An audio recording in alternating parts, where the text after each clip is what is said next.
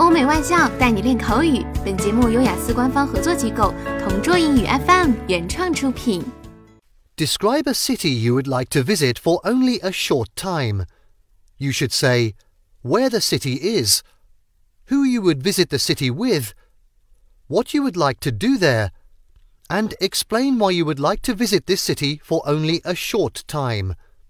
The city I'm going to talk about is the city of Vienna.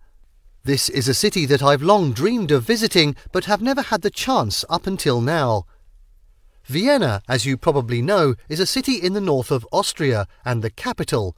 It's quite a famous city, and I believe that many people, like me, would like to visit this place. If I managed to go there, I would definitely go with my boyfriend or girlfriend because I think that, that it's a wonderful romantic city and a great place to go to for a couple. I also know that my boyfriend or girlfriend is just as excited as me about the idea of visiting this magnificent place. While I was there, I would very much want to talk about and see the incredible architecture that they have there. I've seen pictures of the buildings and they are really fantastic with lots of decorations and colours. Then I would also want to spend a lot of time in the cafes eating Viennese pastries and cakes.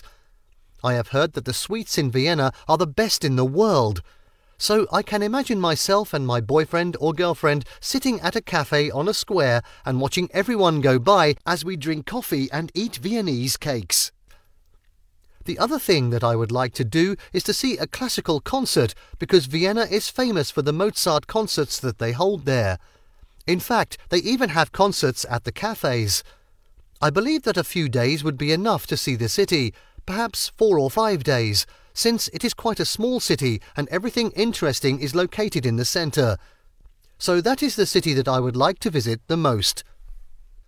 OK，以上就是今天口语话题的全部内容。想要免费获得雅思口语完整题库的小伙伴，快来关注微信公众号“同桌雅思英语”，回复关键词“口语题库”就可以啦。